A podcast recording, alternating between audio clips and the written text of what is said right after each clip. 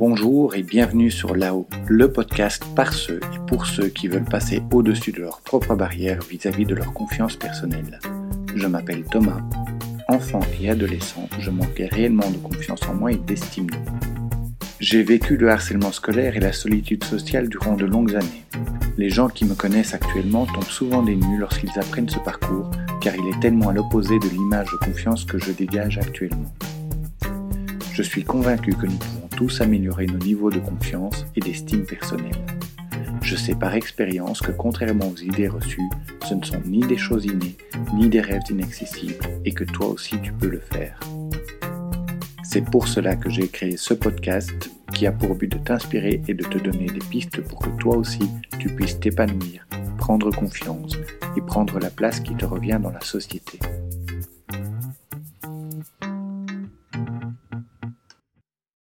Nous avons très facilement tendance à donner notre avis, à conseiller notre entourage. Cela part souvent d'un très bon sentiment, être altruiste, rendre service, éviter certaines erreurs à nos proches. Pourtant, Lorsque nous recevons des conseils que nous n'avons pas sollicités, nous ne le prenons pas toujours bien. Et cela peut même avoir un impact négatif sur l'image que nous avons de nous-mêmes. Un sondage en ligne demandait, de manière générale, aimez-vous les conseils non sollicités? Ce sondage laissait le choix parmi trois réponses. Oui, non et seulement si c'est la bonne personne qui me le donne. 56% des participants ont choisi de répondre non tandis que 38% ont coché seulement si c'est la bonne personne qui me les donne. Donc, il y a seulement 6% des personnes qui semblent apprécier de recevoir des conseils spontanés. Mais avant d'aller plus loin, si tu écoutes ce podcast, c'est que les sujets de confiance en soi et d'estime de soi t'intéressent. Alors n'hésite pas à t'abonner ou à t'inscrire à la mailing list pour être prévenu de la sortie de chaque épisode. Pourquoi n'apprécions-nous pas les conseils non sollicités?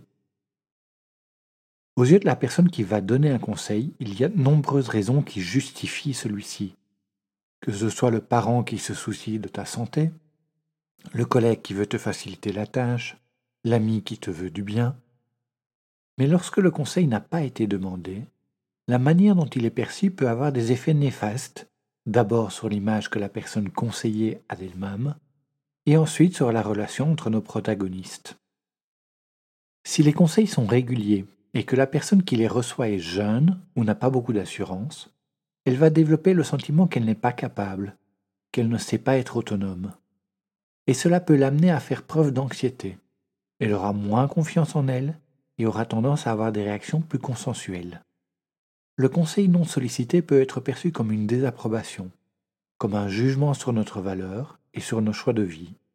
En fonction du lien que nous avons avec la personne qui nous donne ce conseil, nous pouvons percevoir celle-ci comme marquant son désaccord, comme condescendante, ou même comme cherchant à nous dicter notre manière de penser. Lorsque nous recevons un conseil alors que nous n'avons rien demandé, nous nous sentons dans un rapport de force.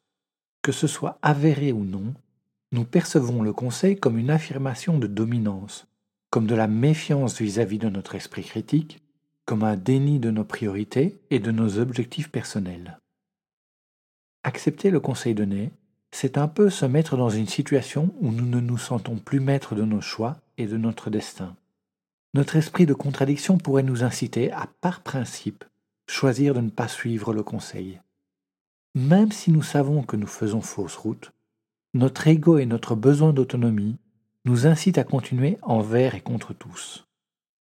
Et lorsque le conseil provient d'une personne avec qui nous avons un lien affectif, nous sommes tiraillés entre ce besoin d'indépendance et le désir d'entretenir ce lien. Nous pouvons craindre qu'en refusant son conseil, cela soit perçu comme un manque d'amour ou de respect. Ce conflit intérieur entre le besoin de faire plaisir et le besoin d'indépendance génère de la frustration, voire de la colère. Nous n'interprétons plus le conseil comme une volonté de nous aider, nous l'interprétons comme une tentative de nous contrôler, de nous dicter notre point de vue. Soit nous nous révoltons et nous rentrons en opposition, soit nous l'intériorisons et la frustration grandit progressivement, parfois jusqu'à la rupture. Mais les conseils non sollicités peuvent également nous amener à intérioriser des généralisations et des hypothèses qui ne sont tout simplement pas vraies. Comment dois-tu réagir à un conseil que tu n'as pas demandé? Avant d'intérioriser ou de lancer un conflit ouvert, que peux-tu faire quand tu reçois des conseils que tu n'as pas sollicités? Commence par identifier la source et filtrer les conseils. Parmi les conseils que tu reçois, nombreux sont ceux qui ne sont pas désirables mais d'autres valent la peine d'être pris en compte. Il est intéressant de traiter les conseils comme nos boîtes mail gèrent les mails indésirables. Le premier filtre à appliquer est lié à la source du conseil. Quel est l'état d'esprit général de la personne qui te donne ce conseil? Est-ce une personne positive ou négative? Est-ce quelqu'un qui t'aide à progresser ou est-ce quelqu'un qui a tendance à t'enfoncer ou à te faire culpabiliser? A-t-il de l'expérience dans ce domaine? Cette personne est-elle dans ses comportements un exemple que tu désires suivre? Quelles sont ses motivations? Y a-t-il une quelconque tentative de prise de contrôle? Si tu suis ce conseil, quels seraient les avantages pour le donneur de conseil? Le second filtre à appliquer est lié au contenu du conseil. As-tu déjà entendu ce conseil auparavant? Ce conseil est-il factuel? Ou au contraire est-il basé sur des idées préconçues? Est-ce que ce serait un conseil que tu donnerais si tu étais observateur? Et le troisième filtre est lié à ce que le conseil implique. Quelles seraient les conséquences si tu suivais ce conseil? Le conseil te permet-il de respecter tes valeurs et de poursuivre tes objectifs? Est-ce de cette manière que tu désires faire les choses?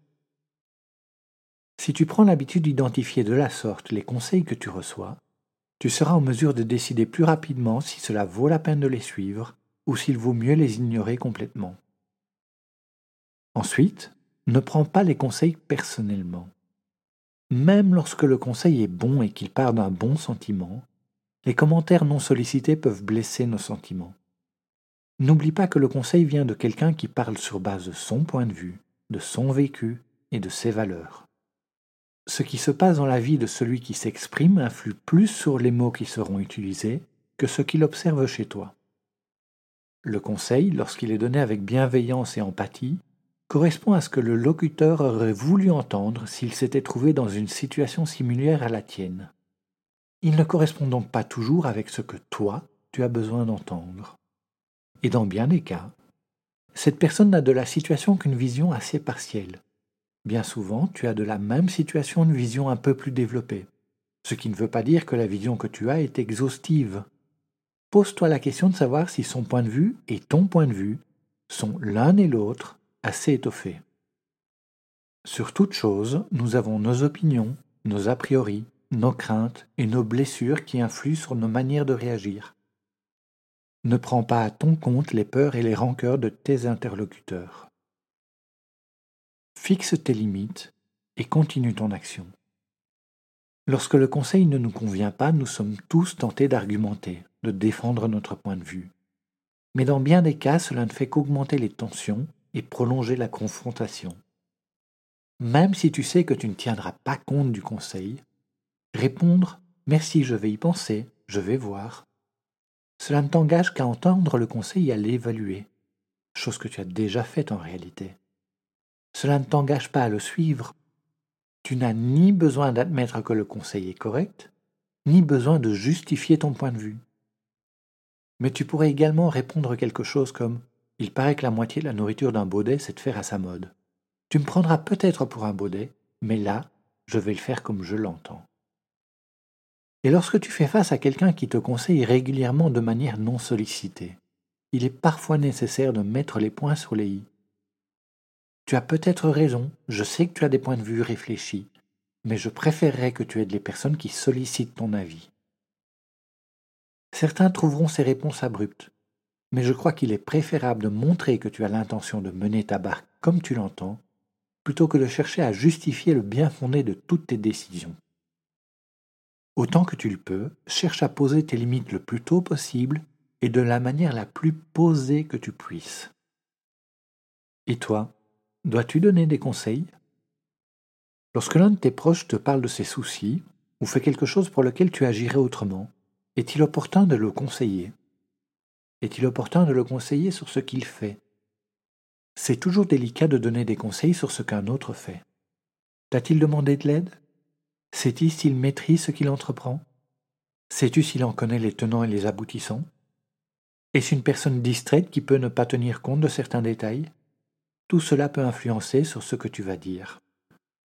Ne sois pas trop direct sur les moi j'aurais fait autrement ou les c'est pas comme ça qu'il faut faire. Tant que possible, sois factuel. Transmets une information plutôt qu'un conseil. Récemment, alors que je conduisais en campagne, je dus marquer l'arrêt car une horde de sangliers traversait la rue que j'empruntais. Trois cents mètres plus loin, je croisais un père et sa fille sur leur vélo. Lorsque je m'arrêtais à leur hauteur, je ne leur ai pas dit Je serai vous, je ferai demi-tour. Ce que je leur ai dit a juste été Bonjour, je viens de croiser une vingtaine de sangliers. Une autre manière d'intervenir est de poser une question. Je me trompe ou il faut prendre à droite ici? Ou je ne sais pas si tu as tenu compte de ceci. Et lorsque ton interlocuteur te parle son vécu ou se plaint. La plupart du temps, lorsque nous parlons de nos déboires ou de nos mésaventures, nous ne le faisons pas dans le but que l'autre trouve une solution à nos problèmes. Ce que nous cherchons, c'est de pouvoir exprimer nos ressentis, mais aussi d'être compris et de recevoir de la sympathie. Si ton interlocuteur désire un conseil sur ces tracas, il y a de grandes chances qu'il te le demande ouvertement.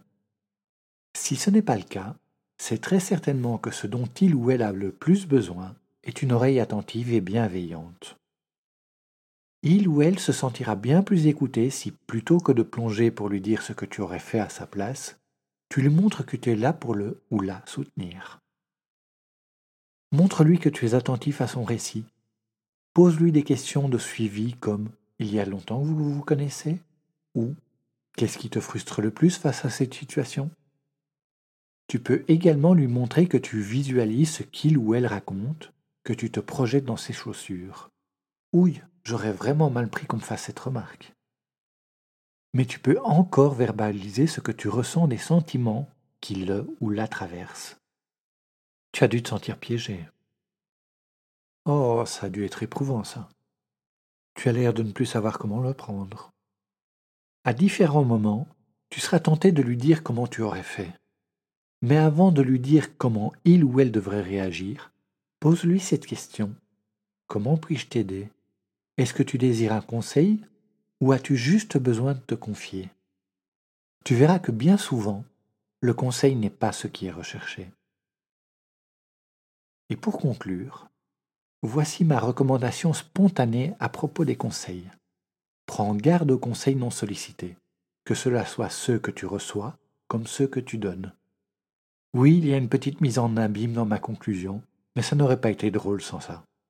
En fixant tes limites vis-à-vis des conseils reçus de manière ferme et posée, tu amélioreras tes relations à long terme. Et en évitant de donner des recommandations sans y avoir été invité, tu te rendras compte que tes proches seront plus enclins à te demander conseil lorsqu'ils en auront besoin et se sentiront plus libres pour les suivre s'ils jugent cela opportun. Je terminerai sur cette citation d'Hugo Pratt. Je ne suis pas assez sérieux pour donner des conseils, et je le suis trop pour en recevoir. Voici pour cet épisode sur pourquoi nous rejetons les conseils. J'espère qu'il aura répondu à quelques-unes de tes questions. Si tu penses qu'il peut aider quelqu'un de ton entourage, n'hésite pas à le partager autour de toi. N'oublie pas de t'abonner ou de t'inscrire à la mailing list.